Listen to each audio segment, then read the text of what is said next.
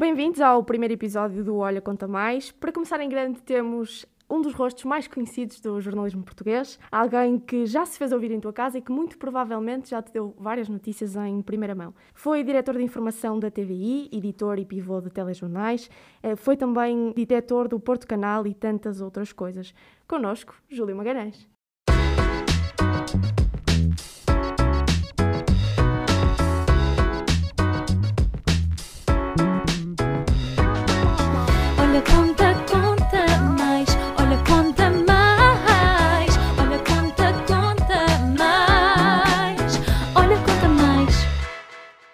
Olá, não sei se é bom dia, boa tarde ou boa noite, agora é boa tarde, mas pronto.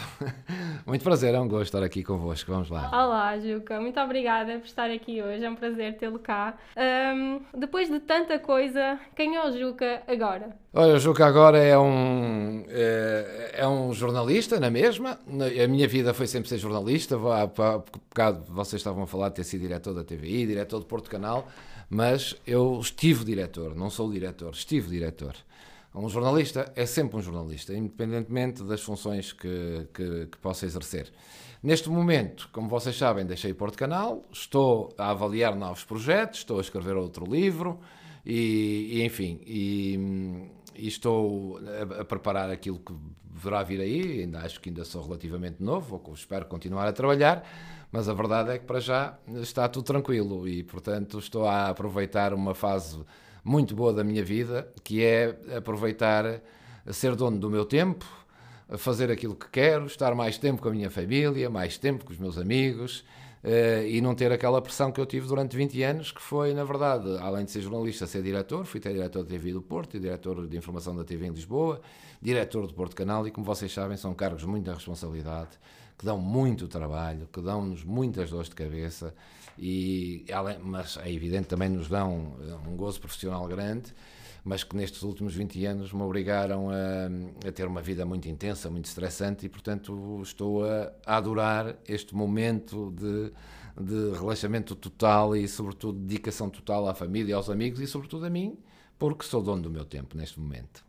Que bom! Começamos exatamente por aí, não é? Dos livros. É um novo projeto, Ah, já tem nome o livro? Não, ainda não tem. Eh, Ah. tenho- tento- estou, estou a escrever um livro, ainda vai, é um livro ainda sobre a Segunda Guerra Mundial, com a história dos judeus que vieram para Portugal, enfim, o tema anda à volta um bocadinho disso, é um romance histórico, vai na linha dos cinco livros que já escrevi, cinco romances históricos, que têm a ver com histórias verídicas, com momentos eh, importantes da nossa história contemporânea, e, e que são, no fundo, eh, reportagens jornalísticas, embora romanceadas, mas são. eh, eu não sou escritor, eu sou só jornalista, escrevo uns livros e, portanto, os livros também não deixam de ser grandes reportagens jornalísticas, embora romanceadas, e o próximo só sairá em outubro. Agora tenho que ter uns meses para escrever, não é? Tem um processo de escrita? Não, nenhum, por não ser escritor. Eh, eh, ou seja, não, não, não sou daquelas pessoas que têm que me isolar para escrever um livro, que não posso ter barulho à volta e, portanto, eh, não tomo notas. É um, olha, é um processo que não é muito comum a todos. Eu não consigo estar a tomar notas para depois vou pensando muito nas histórias. Os livros também são muito a reprodução daquilo que é o nosso dia a dia, das pessoas que conhecemos, da, daquilo que é a nossa vida no dia a dia. E depois tem a investigação e depois de repente eh, tenho três ou quatro ideias já na cabeça eh, completas e, e, e ponho-me a escrever e começo a escrever, a escrever, a escrever, a escrever. Tanto pode ser de manhã, à tarde ou à noite, é quando calhar. Eh, e depois eh, fico outros tempos sem escrever e volto a escrever outra vez. Ou seja, não tenho disciplina nenhuma, tenho que me levantar às X horas, tenho que estar sozinho, todos os dias tenho que escrever uma página ou duas, nada, nada disso. Portanto, o meu processo é muito aleatório. Eu tenho um prazo para entregar o livro e pronto, às vezes, e o que é que acontece sempre? Nos últimos 15 dias é que é o stress total, porque tenho só 15 dias, tenho que acabar e ainda me falta livro. Acho que enquanto estudantes identificamos-nos. Ok, É como acontece para os exames. Andamos o ano todo ah, ali, vamos estu- estudamos para a semana, para a semana, depois, quando estamos a 15 dias do exame, é que nos lembramos que há exame. No meio desses livros, há também livros sobre futebol, portanto, sobre o Futebol Clube do Porto. Sim, Uh, como é que, enquanto jornalista, se separa as águas, portanto, o clube do coração e, e o jornalismo, não é? Para não cair na parcialidade. Olha, eh, dentro de duas perspectivas que foram as minhas. Uma, eu hum, só fui jornalista, a minha, eu comecei a minha profissão de jornalista no desporto, na área do desporto. E a partir do momento em que fui para a televisão, deixei a área de desportos e, portanto, nunca mais fiz desporto. Gosto muito de desporto, todos os desportos, não sou daquelas pessoas que só gostam de futebol. Eu joguei basquete, fui jogador de basquetebol uh, e eu entendo que o, o, o, futebol e o desporto é um, é um entretenimento, não é? Eu não sou fanático, não sou daquelas pessoas que, que quem me conhece sabe, mesmo como diretor do Porto Canal, não há hoje ninguém que possa dizer que eu no Porto Canal fui uh, um, um, adepto fervoroso do Futebol Porto, que o Porto Canal que, que, defendia. Não, eu tinha um Porto Canal que foi o que o Futebol Porto me propôs fazer um canal jornalista, foi o que eu fiz. As pessoas identificam muito como adepto do Futebol Clube Porto, mas não me identificam como um jornalista doente. Doente, e não só isso, um jornalista que usa a sua profissão para tirar partido para defender o Futebol Clube Porto. Nunca fiz isso. E, portanto, como o desporto é um entretenimento, a determinada altura eu fui jogador de basquete do Futebol Clube Porto, fui sempre um adepto do Futebol Porto, ia com o Futebol Porto para todo lado, ia ver jogos, ia para todo lado. E, portanto, a certa altura não vi problema nenhum, porque primeiro não fazia jornalismo esportivo e depois também não usava a minha. Não há ninguém que possa dizer que eu alguma vez, ou na TVI, ou na RTP, ou no Portugal, tenha tirado partido das minhas funções e do facto de ser jornalista para defender o Futebol Clube Porto e para pôr notícias do Futebol Clube Porto. Nada. Mantive sempre a minha linha de jornalista, sendo cá fora. Sou, sou, do Futebol Clube Porto, como podia ser do Benfica ou do Sporting. O futebol é um entretenimento. Eu acho que isto não é um jogo de vida ou de morte e, portanto, não há problema nenhum das pessoas se identificarem com um clube ou não. Exatamente. Uh, foi parar à televisão sem saber muito bem como, não é? Sem, sem saber ler nem escrever, é assim mesmo. Trabalhar na televisão hoje em dia já não é o que era de antes, enfim, por várias razões, mas uh, hoje em dia qualquer pessoa faz televisão. Não é qualquer pessoa faz televisão. O que acontece hoje em dia, da minha experiência destes últimos anos, quando eu entrei para o comércio do Porto não havia cursos de jornalismo e para a RTP também não. As pessoas que iam para jornalistas eram escritores ou pessoas ligadas ao direito ou à história, às, às letras. E, e portanto, o, iam e depois o, o, processo de aprendizagem era feito naquilo que se dizia que era a banca, era no terreno. Nos jornais na banca que eram estudar, era no terreno, fazer reportagens e depois na televisão igualmente, era ir fazer, era aprendendo no dia a dia, nas reportagens, etc. Hoje, os, os, os, alunos eh, têm que tirar um curso para ser jornalistas, para entrarem numa redação de jornais, rádios ou televisões, e a experiência que eu tenho de todos os que recebi na TV e no Porto Canal é que vão muito mais bem preparados do que iam no meu tempo. É, muito mais. Hoje parecem-me eh, jovens como vocês apareceram ao longo destes anos que entravam para estagiar e ao fim de duas semanas estavam a fazer uh, reportagens como faziam os jornalistas que já lá estavam há uns anos. Para além de hoje dominarem mais ferramentas do que no nosso tempo. No nosso tempo nós só fazíamos jornalismo, éramos jornalistas. Pois cada um tinha a sua função. Hoje um jornalista edita, monta, faz reportagem, entrevista, faz, apresenta jornais, faz tudo, não é? Porque vêm preparados, as universidades em Portugal trabalham muito bem nessa área e vêm muito bem preparados das universidades. O que é que mudou do, em relação ao meu tempo? O nosso processo de aprendizagem era na, no terreno. Hoje, infelizmente, hum, há, há menos aprendizagem no terreno e mais no interior de uma redação. Ou seja, a reportagem já não é preciso ir em reportagem, basta um telefonema, basta uma videoconferência, basta ligar o telemóvel e, e, e a essência do jornalismo é reportagem. Ser jornalista é ser, é ser repórter, uma coisa que eu gostava aqui de vos deixar. Vocês que, que, que, são pessoas que um dia se calhar querem ser jornalistas de rádio, televisão, jornais. Ser jornalista não é aparecer na televisão, nem é apresentar jornais, nem é apresentar debates, nem nada. É, isso é uma vertente do jornalismo que é uma sequência lógica de quem faz muito da reportagem. A grande essência do jornalismo e o grande gozo que o jornalismo dá é andar na rua, é fazer reportagem e o resto depois vai-se fazendo outras coisas. Sente que por o seu percurso ter começado tão tenra idade, tão cedo, teve que aprender muito na base do improviso? Claro, uh, aliás, uma das características que as pessoas me apontam muito e, e, toda a gente com quem eu trabalhei era o improviso. Uh, e foi muito isso que me aconteceu na vida ao longo de, de, de toda a vida, foi a necessidade de improvisar. A necessidade de improvisar sem enganar as pessoas, sem cometer erros português, eh, que isso é essencial para um jornalista, não é? Mas uh, uh, às vezes dizem ah, as coisas preparadas são os melhores improvisos. Eu não estou muito de acordo com isso. Eu acho que o, jornalismo tem que ter uma, a dose de rigor, de ética, aquilo que vocês já sabem, mas depois o que distingue mesmo os, os bons jornalistas é a, a, capacidade que têm de ser de alguma maneira irresponsáveis no bom sentido, e de terem uma dose grande de improviso, porque o, o, quando uma pessoa vai para uma reportagem, para o terreno, eh, já sabe o, o, o que é, qual é a ideia da reportagem, mas depois chega lá, as coisas não são como nós vamos imaginar que vão ser. Acontecem muitas coisas no terreno depois, e aliás, é, o jornalista deve ter é, depois mente aberta para ir descobrindo coisas. E ter uma dose de improviso e de irresponsabilidade nisso é que faz, de facto, os bons jornalistas. Não estou a dizer que eu sou um grande jornalista. Estou a dizer é que isso acompanhou-me ao longo da minha carreira. Todas as coisas, todos os desafios que me propuseram, eu fui. Eu fui apresentar programas uh, na TVI, no Porto Canal, para os quais uh, eu, alguns, não me sentia preparado mas não desperdicei aquela oportunidade. Só para vos dar uma ideia, agora um que vem à cabeça, só para vocês terem uma ideia. Eu apresentava os jornais da TV ao sábado e domingo. Apresentava com o professor Marcelo ao domingo e acabava o jornal e vinha-me embora para o Porto. Vinha embora à noite e vim. Um domingo vim embora. Na segunda-feira, às 5 da tarde, o Zé Eduardo me diz, liga e me disse, onde é que tu estás? Eu estou no Porto. Então foste para o Porto, tinhas hoje um programa. Disse, pois, mas Zé Eduardo, ninguém me disse nada. É, pá, logo à noite há aqui um debate, à meia-noite, queria que viesses cá moderar o debate, é sobre transexuais, era um tema muito delicado na altura, a TV estava a começar, também a TV queria este tipo de temas muito agressivos. E eu disse, pronto, olha, eu vou. E se, tinha vindo de Lisboa, cheguei às 3 da manhã a casa, eram 5 da tarde, fui a casa, é, às 6 fui para Lisboa, às 11 e meia começou o debate, moderei o debate e vim para o Porto outra vez. Cheguei lá para um debate que eu sabia pouco e era um tema que eu nem acompanhava muito, eh, mas disse assim, olha, José Eduardo, dizer não vou fazer isso, que eu não estou preparado, era uma oportunidade desperdiçada. Todas as oportunidades que me deram, eu não desperdicei nenhuma. Às vezes apresentei programas que estavam ali no limite do entretenimento e do jornalismo.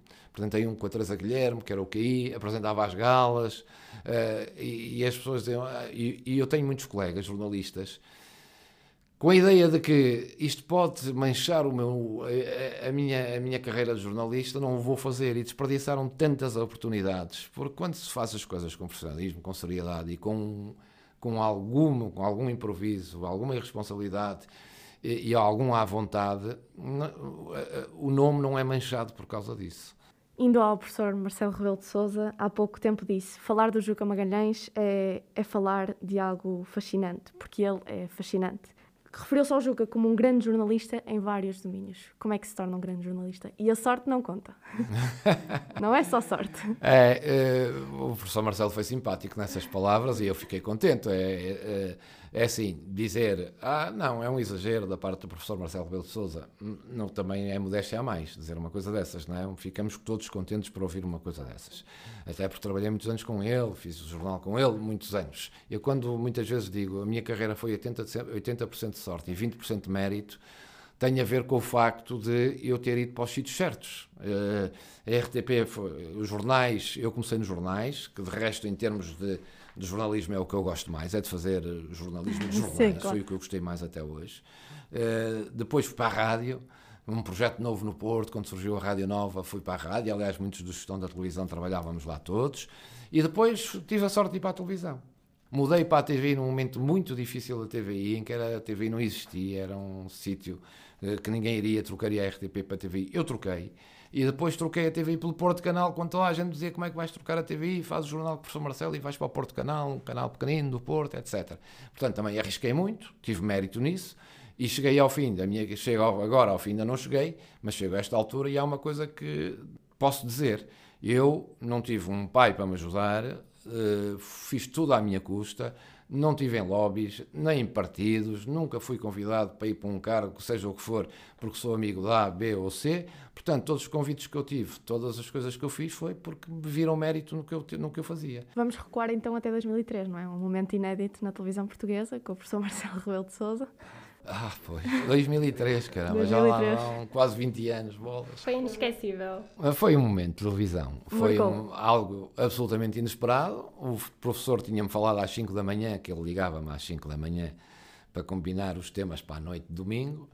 Eh, e disse, ah, e disse mais tantas, disse, a minha universidade quer entregar uma medalha ao Papa, mas eu não queria mostrar, porque o professor tinha muito essa coisa de de mostrar, meterem-lhe cunhas para, para ele saberia exceções, eh, depois tinha, tinha muita gente a, pedir. E aquilo era da universidade dele. Mas é uma medalha, queriam, vão dar ao Papa João Paulo II, vão a Roma entregar, mas queriam que eu mostrasse na televisão medalha, mas eu não queria. Eu disse, ó oh, professor, traga lá a medalha que eu mostro. Eh, e ele faz-me isso, faço, pronto. Pronto, ele sentou-se e tal. Quando estávamos a começar o comentário disse, dele, eu disse, ó professor, então a medalha. E ele disse, ah, está ali na redação, depois aquilo é mais para o fim, trazem-me aqui. Está bem, pronto. Aquilo foi andando e depois ninguém sabia. Na redação ninguém sabia de medalha nenhuma, só eu que sabia. Eu estava lá sentado com ele, não podia fazer nada. Até que começou ele pelo vidro a pedir a medalha, mas ninguém sabia o que é que ele estava a pedir. Ele também não dizia onde é que estava a medalha, porque não podia. E, e, portanto, as pessoas, ele dizia que era uma caixa, as pessoas traziam caixas de sapatos, caixotes, vinham para o estúdio e depois ele no estúdio começava por baixo da mesa a dizer que não era aquilo e falava comigo. Eu às tantas comecei-me a rir, a rir, a rir, a rir, a rir. Até que o professor Marcelo disse: Oh, Juca, você hoje está muito engraçado. Está muito engraçado. Foram 10, vocês não têm em conta, mas aquilo foram 10 minutos em que o professor esteve a falar sozinho. Eu tive muito tempo durante esses 10 minutos de costas para ele, que eu não conseguia estar a olhar para ele. E ele falava, falava, falava, depois eu virava-me de costas, via na redação toda a gente a rir-se, até que a determinada altura, o, na regi, o, o meu editor disse: Olha, que o Zé Eduardo, olha, o Juca, olha, o Zé Eduardo Muniz está a ligar, pá, está a perguntar o que é que se passa, que isto é grave e não sei o quê. E eu comecei a ficar atrapalhado, não é? Achou que ia ser despedido. Ah, achei. E quando acabei o jornal, achei que não fazia mais o jornal. Só que aquilo teve uma repercussão tão grande, tão grande, tão grande nas pessoas. Tivemos tantas chamadas, tanta gente, que no dia a seguir tivemos, tiveram que meter uma reportagem no jornal, a lembrar o momento, a mostrar a medalha. E acho que foi esse o momento que aproximou aquele, aquele jornal, aquele comentário do professor Marcelo, das pessoas. Nós vamos partilhar isso no nosso- na nossa página do, do podcast. Vamos então ao primeiro desafio. Eu ouvi dizer que o Juca canta, não é? Eu gosto muito de cantar. Estou a brincar, estou a tão mal, tão mal, e olha, estás a ver outros riscos que eu corri. Eu fui a dois programas. Pois, a tua cara não é estranha? O cara me estranha e outro, pois, foram dois. Um era a Julia Pinheiro que apresentava e o outro era a Cristina Ferreira e eu hoje, acho eu. E fui cantar. Porquê? Porque eles sabiam que eu gostava dessas coisas, era jornalista e não me importava de fazer esse tipo de coisas. Eu achava que aquilo não manchava nada a minha, o meu nome nem a minha carreira jornalista, como nunca manchou, e portanto aceitava ir, percebes? E fui. E não canto nada. Eu adorava ser cantor, era um dos sonhos que eu tinha, mas a verdade é que não tenho voz, não sei cantar. Mas ia lá cantar na mesma e ia me divertir, porque a vida também é um bocado isso. E aproxima também do público. Mas também não é hoje que vamos pedir ao Juca para cantar. Ah, pronto, ainda bem, é- não é por minha causa, é por quem te está a ouvir. Eu acho que devo perguntar. É daquelas pessoas que cantam no chuveiro. Sou, canto no chuveiro, canto em casa. Tudo o que eu te dou, não é? Tudo o que eu te dou é. O meu ícone foi isso que me tornou famoso numa gala da TV. Eh, e depois canto uh, o ano passado, aqueles meses que estivemos todos confinados em casa. Ao fim da tarde, escrevia letras para os meus amigos e para as minhas colegas do Porto Canal e colegas e fazia concertos, punha uma música gravada, fazia que estava a tocar piano e cantava letras dedicadas a eles. Letras a dizer mal deles, não é? Mas era todos os dias cantava. Portanto, canto em todo lado. Eu adoro cantar, mas infelizmente não sei cantar. Vamos então ao desafio, ao verdadeiro desafio, Bora. que é o perguntas rápidas. Portanto, não, não se pode pensar na resposta. Muito bem, vamos lá. Em primeiro lugar, Cristina Ferreira ou Maria Cerqueira Gomes? Maria Cerqueira Gomes, porque é do Porto, mas a Cristina é uma grande profissional e é extraordinária. Está justificado, não era preciso, mas está. O Porto ganhar uma Champions ou Portugal ganhar um Mundial? O Porto ganhar uma Champions. E eu não estava à A espera. Sara disse, eu acho que vai ficar melhor responder o Mundial, mas eu também respondia. Politicamente correto era dizer a seleção ganhar o Mundial. Mas nós em Portugal, eu tenho, eh, embora um bocadinho diferente, tenho muito essa ideia. Nós gostamos muito mais dos clubes que da seleção e que do futebol. E, portanto, o Porto sempre. Eu acho que só quem não liga ao futebol é que futebol é a seleção. Agora, quem acompanha os clubes, o Porto, Porto o é clube Porto. em primeiro, a seleção também, pois, mas e, e ficava muito contente que a seleção ganhasse, até porque sou muito amigo do engenheiro Fernando Santos, somos amigos mesmo, e portanto fico muito contente com o sucesso dele e espero que ganhe, mas o Porto em primeiro Mas é o Porto, a resposta já está Já dada. está não dada, adianta, está não dada. Já não, já não se volta atrás. Vamos à última, que é nunca mais comentar futebol na vida, portanto, guardar as opiniões, ou nunca mais ver basquetebol. Nunca mais ver basquetebol, se calhar. Pronto, está respondido. Comentar futebol sim, o basquetebol já me desencantou o basquete. O basquete em Portugal está, está numa fase muito difícil e o basquete já foi o meu tempo há muitos anos. Eu gosto muito de basquete, gosto de ver a NBA. O campeonato acompanho para ver se o Porto ganha mais nada. Muito surpreendente. Temos ainda outro desafio. Acho que podemos concordar que já tivemos aqui uma bela lição de, de jornalismo, de um exemplo que, que já nos ensinou muito. Mas não olha, conta mais, queremos sempre mais. Portanto, nós temos aqui, queremos um- uma lição de leitura de uma notícia, como se estivesse a apresentar o jornal. Vamos então, como se estivesse no Jornal da Noite a um domingo, por exemplo. É um domingo. Boa noite, este é o Jornal da Noite, é uma notícia de última hora. Esta segunda-feira, três moscas mataram um homem à cabeçada. Uma delas eh, confessou à CMVT que teria sido vítima da tentativa de homicídio há vários dias. A PSP verificou que o mosca cabecilha do gangue possuía uma arma ilegal. Ao que a CMVT apurou, tratava-se de uma raquete elétrica. Enquanto aguardam julgamento, as moscas estão em prisão preventiva num frasco de vidro. A CMVT vai continuar a acompanhar esta informação em próximos noticiários. Sempre em cima do acontecimento. Ficamos por aqui hoje. Obrigada, Juca. Obrigado, felicidades para vocês. Um futuro, vocês escolheram uma bela profissão, uma profissão magnífica. E pronto, tudo o que eu vos disse foi o meu percurso, mas ouçam sobretudo os vossos professores, claro.